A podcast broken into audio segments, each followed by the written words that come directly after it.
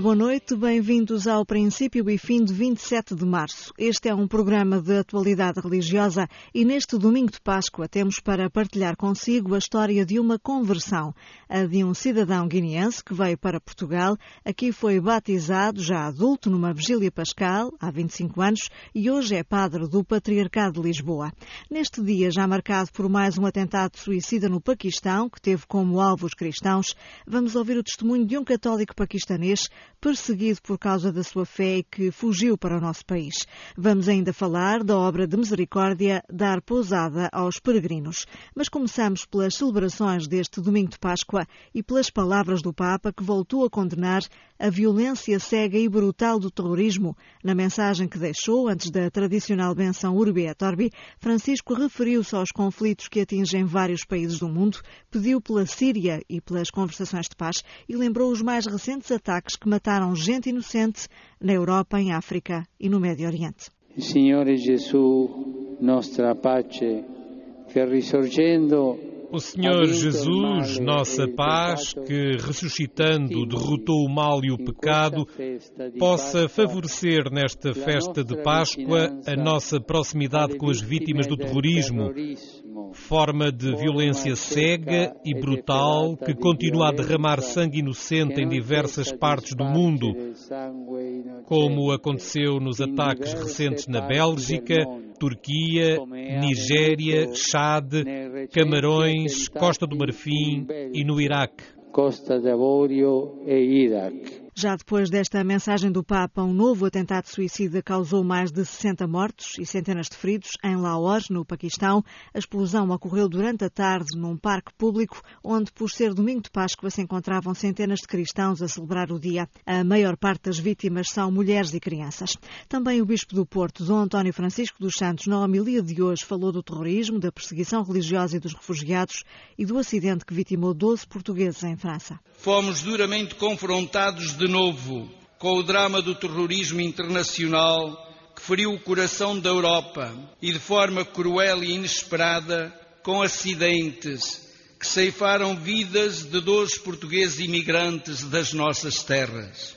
Tudo isto se vem acumular às mortes causadas pela violência doméstica, aos suicídios crescentes nas nações mais desenvolvidas, aos acidentes de trabalho, aos que morrem inanimados às portas fechadas da Europa ou na orla das praias do Mediterrâneo e às vítimas inocentes da perseguição religiosa ou étnica de tantos países em guerra e em convulsão. São estes sinais que toldam o horizonte da humanidade, mas não podem ter a última palavra diante da esperança renascida da Páscoa. Em Lisboa, o cardeal Patriarca lembrou que a celebração pascal não se encerra hoje. Dom Manuel Clemente pediu aos católicos que se dediquem e deem a quem mais precisa, porque só dessa forma se pode celebrar e viver a ressurreição de Jesus. Crer na ressurreição de Cristo não é aliar-se do mundo, é recomeçá-lo sempre a partir de um amor maior e absolutamente comprovado. São marcas de ressurreição as que o Espírito de Cristo reproduz por esse mundo fora e mesmo além das fronteiras confessionais estritas, nos que não deixam de empenhar-se concretamente em todas as causas da vida e da paz. Os que cuidam dos outros, os que previnem tragédias ou reparam os danos, os que não esquecem os pobres e os doentes, os que cumprem as obras de misericórdia para responder a necessidades do corpo ou do espírito, seja de quem for e onde for. Em todos eles, confessamos nós, a vida de Cristo vence a morte do mundo. Também o arcebispo primaz de Braga, Dom Jorge Ortiga, pediu aos cristãos que não fiquem indiferentes ao que chamou os males da sociedade. E detectando estes males da sociedade, termos também a coragem de não passar à frente, mas de intervir, porventura com a nossa palavra, sugerindo intervenções de outros, mas também com o nosso compromisso surjando porventura as nossas mãos nos males da sociedade. Algumas das mensagens deixadas neste domingo de Páscoa. No princípio e fim, falamos agora de uma história de conversão. Quintino Lourenço da Silva tem 53 anos e é atualmente o pároco de Azoeira e de Anchara do Bispo, no Conselho de Mafra, na Diocese de Lisboa. Natural da Guiné-Bissau, veio para Portugal em 1990 e foi aqui que começou a frequentar a igreja. Tinha 29 anos quando se batizou numa vigília pascal, fará na próxima quarta-feira 25 anos, foi ordenado padre aos 40. Para este caminho contribuiu muito Felicidade Castro Furtado, hoje com 83 anos de idade, foi durante mais de 40 catequista e responsável pela formação cristã de muitos adultos, um deles o Padre Quintino.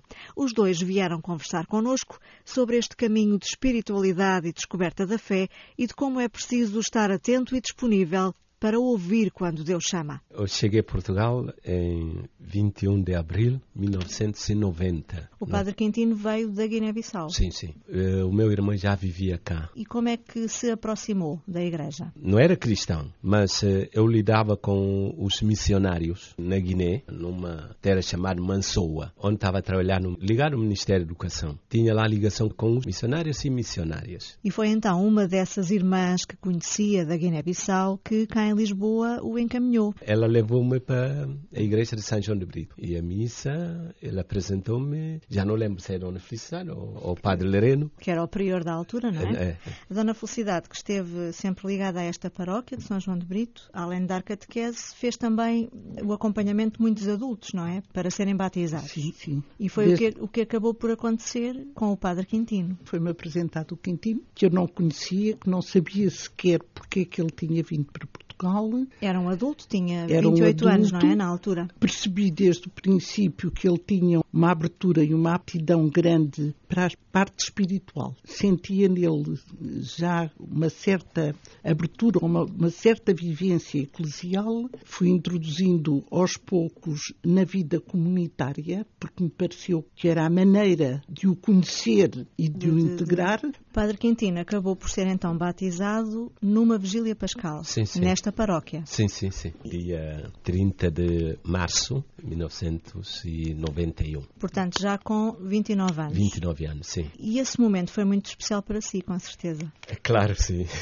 É, eu lembro-me muito bem que depois do fim da vigília fui para casa, quando acordei de manhã disse, e agora? Já sou batizado, primeira comunhão, o crisma, e agora?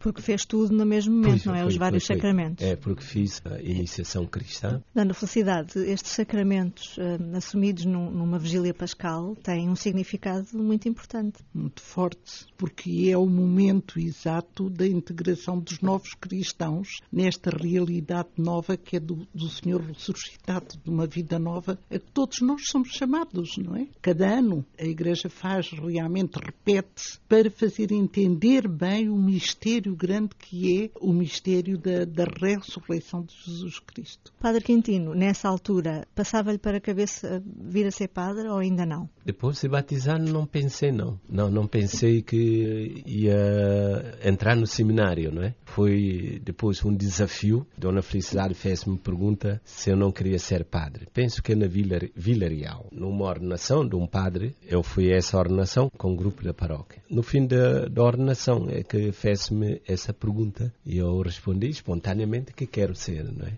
Mas não tinha pensado nisso antes. Isso foi em que ano? Foi em 92. Já estava batizado Sim, há algum sim, tempo, sim. não é? Porque depois de batizar eu continuava a frequentar aquela paróquia E e, com- continuava a estar com um grupo, refletíamos sobre a palavra de Deus e a continuação de catequese. Nessa vigília pascal, com os outros eh, adultos que se estavam a batizar, surgiu o desejo deles se juntarem. Era tudo jovens, todos eles com afinidades uns com os outros. Criou-se uma comunidade, não só familiar, como de amizade muito forte. Esse grupo caminhou. Mais tarde fomos à ordenação do Padre Domingos Lage. Era alguém da paróquia cuja Foi- ordenação decorreu em Vila Real, não é? E foram Era- acompanhar. E o Sr. Bispo, nessa ordenação, deu um recado a toda a comunidade, se conhecessem um rapaz, que dissessem a esse rapaz que Jesus queria que eles fossem padres. Se eles queriam ser. Eu vim cá fora, e o Quintino era o único que estava comigo e que eu tinha maior confiança, e disse-lhe: Olha,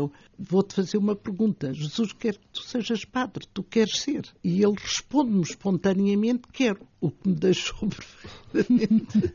E depois, a partir daí, já não havia volta a dar. Padre Quintino seguiu mesmo daí, o seu caminho, não foi? Eh, continuei a fazer parte do grupo, uhum. desse grupo de reflexão, antes da missa em São João de Brito. Mas já com esse horizonte, é? Sim, sim, mas uh, faltava alguma coisa. E em março de 93, participei num retiro vocacional no seminário da Almada. Foi a Dona Feliciana que desafiou se, se queria ir a esse retiro. E no fim desse retiro, foi convidado uma, um encontro que se costuma fazer uh, semana de agosto, agosto de 93, e foi depois deste encontro que eu decidi entrar para o seminário. E entrei dia 15 de setembro de 93. A Dona Felicidade, eh, como é que recebeu a notícia? Com imensa alegria, e verificando que Deus age onde quer e como quer. Precisa de nós como porta-voz, mas uhum. a ação é de Deus e é Deus que trabalha o coração de cada um. E isso estava no desígnio que Deus tinha para ele quando ele veio para Portugal e que começou a formação. Hoje também senti isso, Padre Quintino, olhando assim para trás, para esta caminhada? Pois, olhando para trás, cheguei à conclusão houve uma mudança, não é? Eu pertencia a religiões tradicionais africanas, não é? Adorava vários deuses, não é? E desse percurso, quando mudei completamente, não é? para um Deus, um Deus único, não é? E houve uma mudança espiritual, também humana, porque também no seminário eu cresci muito com colegas. Foi no momento que eu lidei perto 24 horas com pessoas com outra cultura diferente, uhum. idade diferente. Eu era o mais velho na altura, no seminário, e fiz muitos amigos. Ordenou-se padre com 40 anos? Sim, sim. Em 2002 eh, tinha 40 anos. Portanto, neste momento é padre há 14 anos? Sim, sim. Padre do Patriarcado de Lisboa. Sim, sim, Onde sim. é que está? Em que paróquia é que está nesta altura? Olha, desde 4 de outubro que tomei posse na paróquia de Azueira, Conselho Mafra e paróquia de Enxara do Bispo, também uhum. no Conselho Mafra. Nunca se arrependeu da decisão que tomou? Não, não arrependi. Eu respondi a um chamamento e esse chamamento foi-me ajudado por várias pessoas, né? Pessoas que me prepararam como para ser cristão e no seminário com o cônego Álvaro, cônego Joaquim Duarte e a equipa formadora, assim como nos Olivais também, equipa formadora, ajudou-me muito a crescer. A Dona Felicidade foi mantendo contacto com o Padre Quintino nestes anos? Foi acompanhando? Mais ou menos. Não tanto como queria, mas uh, vamos mantendo sempre próximos. Porque é uma espécie de mãe espiritual, podemos dizer assim, não é? Sim, pois, é, de, uma grande amizade. É. Uma grande amizade. Sem dúvida. Padre Quintino, quer deixar alguma mensagem partindo do seu testemunho pessoal a quem nos ouve e que nem sempre abre a porta a Deus? Quer deixar alguma mensagem? O que eu queria dizer é que Deus chama-nos, né? mas com tanto barulho à volta de nós, é preciso atenção, parar e escutar e é preciso também pedir aos outros para nos ajudem a descobrir porque chama-nos, mas uma voz no meio da multidão, uma voz no meio do barulho, e para sabermos distinguir essa verdadeira voz que nos chama para uma missão, é preciso um grande discernimento, uma boa caminhada e um bom acompanhamento, e a oração ajuda, e as pessoas que rezam por nós, ou que rezaram, no meu caso, rezaram por mim, uhum. isso é importante, e ajuda-nos também, ajuda-nos a crescer, continua a crescer ainda. O caminho continua, claro. O caminho continua. A oração é muito importante, não é? E este respeito pela vontade do desígnio de Deus por cada pessoa é preciso ser muito respeitado. Bom, e resta-me então agradecer a ambos, Padre Quintino e Dona Felicidade. Muito obrigada por terem vindo conversar connosco ao princípio e fim. É obrigado também. A Páscoa é um momento alto na vida dos cristãos, mas nem todos conseguem celebrá-la em paz e com as suas famílias. No princípio e fim de hoje, temos o testemunho de um cidadão paquistanês perseguido no seu país por causa da sua fé e que veio recentemente para Portugal. Por razões de segurança, prefere não divulgar o seu nome, mas contou ao jornalista Filipe Davilés que teve de fugir do Paquistão para salvar a vida. Casado, pai de dois filhos, este cidadão paquistanês não esconde a difícil situação que atravessam os cristãos no seu país. A situação no terreno não é boa. O governo está um bocado melhor, mas há fanáticos muçulmanos que não gostam de nós. Not good for with Christians. They don't like us. Recently Recentemente houve um incidente em Lahore em que um casal cristão foi queimado vivo num forno por fanáticos muçulmanos. Qualquer alegação contra cristãos leva-os a atacar os nossos bairros, as nossas casas, a queimarem-nos com petróleo e outras coisas do género. Há pouco tempo, este católico foi obrigado a fugir do país quando também ele começou a ser ameaçado. Very famous uh, incidents in Islamabad, in the main capital. Recentemente houve um uh, incidente famoso na capital Islamabad em que a polícia assassinou um cristão. Eu, o nosso padre e uh, alguns amigos tentámos fazer alguma coisa por ele e pela sua família, erguendo a voz contra a polícia. Depois disso, a chefia da polícia que matou o rapaz ameaçou-nos e disse-nos que se continuássemos a falar do assunto que me matavam a mim e à minha família. No Paquistão deixei de falar do assunto porque se o fizesse podia ter problemas com a minha família. A perseguição a que os cristãos são sujeitos é por vezes indiscriminada e nem os amigos muçulmanos lhes valem quando se instala a revolta. Tenho muitos amigos muçulmanos, mas quando surgem estas questões nos nossos bairros, na nossa rua, até os uh, nossos amigos nos atacam. Se houver algum problema, eles não pensam se nós somos amigos deles ou não. Atualmente, viver sozinho em Portugal, este homem alimenta o sonho de conseguir reunir a família, mas esta Páscoa será passada sem grande festa. Yes, my faith is, uh, I will hope a minha fé é a minha uh, esperança e, sobretudo, durante a Páscoa, vou rezar a Deus para poder resolver a minha situação o mais depressa possível, poder reencontrar-me com a minha uh, família, trazê-la para Portugal e podermos assentar e relaxar. Os cristãos são uma pequeníssima minoria no Paquistão, um país esmagadoramente islâmico. No princípio e fim, olhamos hoje para uma das obras de misericórdia de dar pousada aos peregrinos. Primeira paragem, Minde, localidade bem conhecida de quem vai do sul até Fátima. Durante muito tempo eram os particulares que davam abrigo a quem ali pernoitava antes da chegada ao santuário. Hoje há um pavilhão preparado para acolher peregrinos que nos meses mais complicados também encontram abrigo no quartel dos bombeiros. A repórter Paula Costa Dias visitou Minde na última semana, onde acompanhou acompanhou a chegada de um grupo de peregrinos. Terça-feira, 22 de março, uma e meia da tarde, 40 peregrinos oriundos de Alenquer começam a chegar ao pavilhão Ana Sonsa, em Minde. Sabe bem chegar aqui? Sim.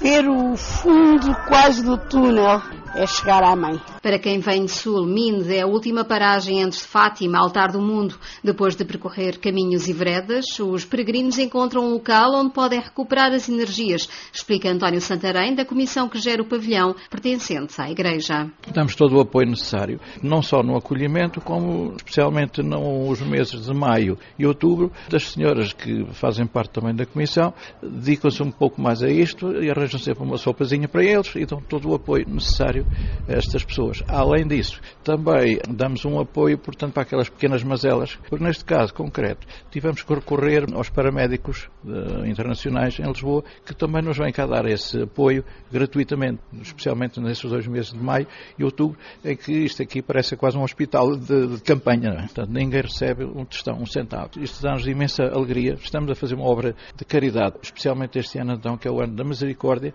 e, portanto, fazemos tudo isto voluntariamente. O grupo de peregrinos que parou esta terça-feira no pavilhão Ana Sonsa não precisou dos serviços das senhoras de Minde, pois o seu próprio grupo de apoio trazia almoço. Lá dentro, na cozinha, Ana Rolo já tinha a panela ao lume. Nós já hoje levantámos-nos às seis e meia da manhã para preparar o almoço. Chegámos com ele já preparado, só estamos a aquecer. Então abra-me aqui, por favor, a panela. O que é que tem aqui? Rancho, à moda de Viseu. Prato rico, rico, para dar muita energia, muita energia aos, peregrinos. aos peregrinos. Uma refeição adequada a quem ainda tem quilómetros pela frente e que encontra em mente alguns momentos de descanso. Além da refeição, os peregrinos também podem tomar banho no pavilhão, sendo que em alturas de maior afluência, a autarquia de Alcanena também disponibiliza os balneários das piscinas. Muitos pernoitam, tendo o pavilhão capacidade para receber até 2 mil pessoas. Além do pavilhão da igreja, também as instalações dos bombeiros voluntários acolhem peregrinos peregrinos, revela o comandante Sérgio Henriques. A nossa grande noite aqui é na noite de 11 para 12, onde nós recorremos a todos os, os sítios onde os possamos pôr. Salão Nobre, que é o normal, parque de viaturas na nossa parada lá atrás, parque de viaturas à frente, nós uh, metemos as viaturas todas na rua, mas só para que veja, nós temos cerca de 400 colchões, dá quase um colchão por peregrino, que a minha direção fez questão de, de comprar.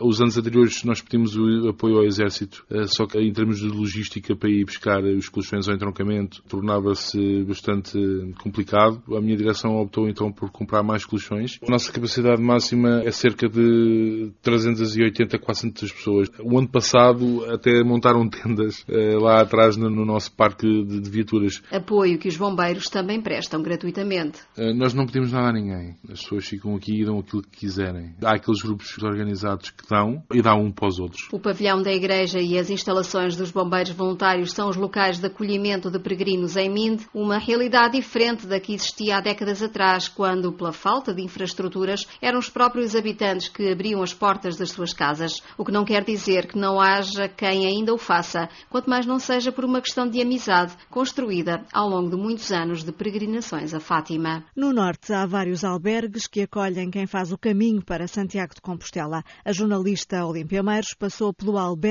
da Aldeia de Parada, no Conselho de Vila Pouca da Guiás, uma estrutura da autarquia local que ajuda quem por ali passa. Ao albergue de Santiago, em Parada, no Conselho de Vila Pouca de Guiar, chegam muitos peregrinos a caminho de Santiago de Compostela. Ah, de verão vem mais do que de inverno. De inverno vem, vem pouca gente, mas de verão há, há, dias que vem muita gente. Adelaide Pereira é responsável pelo acolhimento e tudo faz para que nada falte aos peregrinos. Eu, eles chegam, abro a porta e explico como é que é que tem que assinar a folha, meter o donativo e depois pergunto como é que eles querem com o jantar. Se às vezes não apetece ir lá abaixo, eu desenrascos. É um trabalho bonito este de acolher os peregrinos. É, e vem, vem gente muito boa. Gente de muito lado, gente muito boa. Mário Martins é de Aveiro, iniciou o caminho em Viseu. Para este jovem de 36 anos, a experiência está a ser fantástica e o acolhimento que tem recebido como peregrino é algo que está a marcar e a fazer desta caminhada uma caminhada especial. Eu vou pela experiência em si. É uma caminhada longa e pela natureza, essencialmente. É isso que nos permite uma experiência diferente do que temos no nosso cotidiano, normalmente. Acho que mais pessoas deviam, deviam experimentar e, e o que eu tenho visto é que as pessoas depois de fazerem uma vez uh, sentem vontade de voltar a repetir porque acho que é uma experiência que, que é marcante marcante pela caminhada em si, pelas pessoas que encontram no caminho, pela paisagem? Por exemplo, claro que pela paisagem, por conhecermos uma, uma zona de Portugal a caminhar é completamente diferente de conhecermos de carro. Pelas pessoas, pela disponibilidade que temos, porque não, como não temos mais nada para fazer a não ser caminhar, temos tempo para conversar. Isso é muito interessante. Claro que também pela oportunidade que nos dá de vermos o que é que vai na nossa cabeça, porque são muitas horas, muitos dias connosco e isso permite um relaxamento fantástico. O acolhimento que vão sentir também, sobretudo nos albergues, é algo que marca? Sim, as pessoas são, são simpáticas e penso que tentam prestar uh, auxílio da, da, melhor forma, que nos sintamos confortáveis e tentam sempre que tenhamos o que precisamos. Isso é bom. Permite uma forma económica termos esta experiência e aqui penso que estão bem organizados e têm o que é, o que é necessário para que as pessoas possam fazer este caminho com vai, um mínimo de, de, conforto. O acolhimento aos peregrinos também faz parte da peregrinação a Santiago de Compostela e neste caminho do interior do país há diversos albergues onde os caminheiros são acolhidos e retemperam as forças para o resto do caminho. Isabel Blanco Ferreira, do GPS Estoril, Grupo de Peregrinos de Santiago, é delegada do Centro Nacional de Cultura para o Caminho do Mar, que parte de Cascais, atravessando um total de 10 conselhos até Fátima, seguindo depois para Compostela. Todos os anos vai a pé a Fátima e a Santiago e este ano está a organizar para outubro uma peregrinação a santuários marianos de Espanha e França.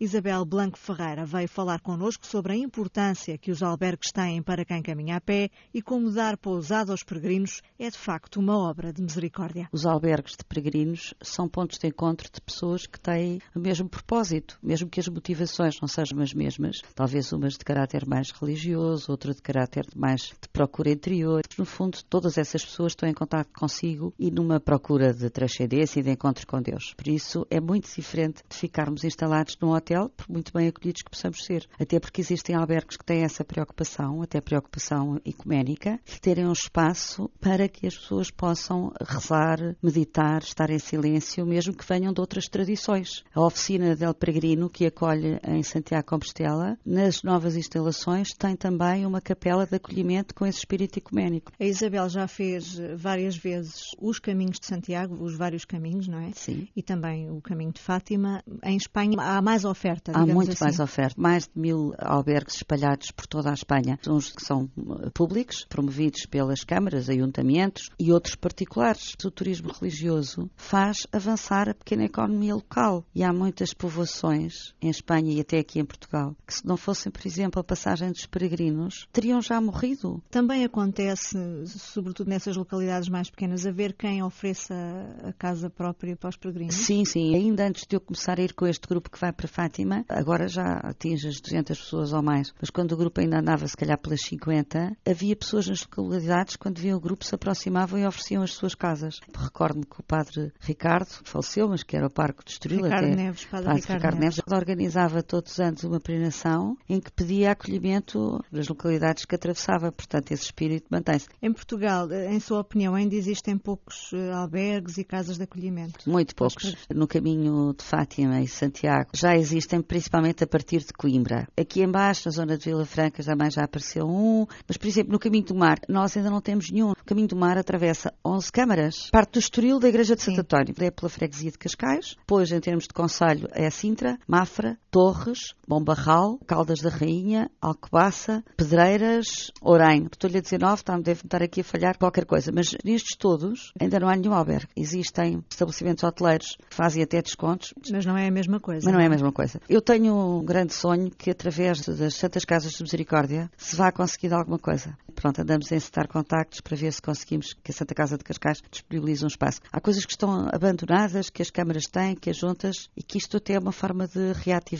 e trazer peregrinos para esses caminhos, porque alguns caminhos também estão muito saturados. E o caminho do mar, porque ainda tem poucos peregrinos, porque é muito fora de estrada, é também muito contemplativo. A Isabel, para este ano 2016, está a organizar uma peregrinação a alguns santuários marianos. Uma iniciativa que está prevista para outubro. É? Exatamente. Pretendemos ir uh, visitar Nossa Senhora del Pilar, em Saragossa. Diz-se que Nossa Senhora, no ano 43, apareceu a Santiago. Ele morre, portanto, é decapitado em 44. E a partir daí começa-se a construir realmente o culto a Nossa Senhora na, em Saragossa. Hoje em dia é um santuário maravilhoso. Coincide que o 12 de outubro, que é o dia de Nossa Senhora del Pilar, é o dia da Hispanidade. É o dia em que Cristóvão Colombo chegou às Américas. É um santuário onde se juntam milhares de pessoas. Há uma grande festa. As pessoas trajam-se de acordo com as suas regiões, desfilam perante um altar gigante que é posto fora da Basílica. É uma festa que dura três dias. E, Esta enfim, peregrinação de outubro começa então em Saragossa, mas vai também a Lourdes. a Lourdes. Exatamente, esse é o nosso propósito. Depois vamos aproveitar para conhecer outros vestígios eh, da nossa cultura ibérica e europeia, como ir, por exemplo, a Aracena, mas o principal objetivo é a visita durante três dias e o acompanhamento das festas da Nossa Senhora del Pilar e depois também dois dias para irmos a Lourdes. E quem quiser saber mais sobre esta iniciativa e sobre o caminho do mar pode procurar por esta mesma designação no Facebook, onde Isabel Blanco Ferreira vai partilhando novidades para os peregrinos. E este foi o princípio e fim de 27 de março, um programa de atualidade religiosa com edição e apresentação de Angela Roque. Obrigada por nos ter acompanhado. As notícias são atualizadas na Renascença já daqui a pouco, a hora certa. Boa noite, boa semana e boa Páscoa.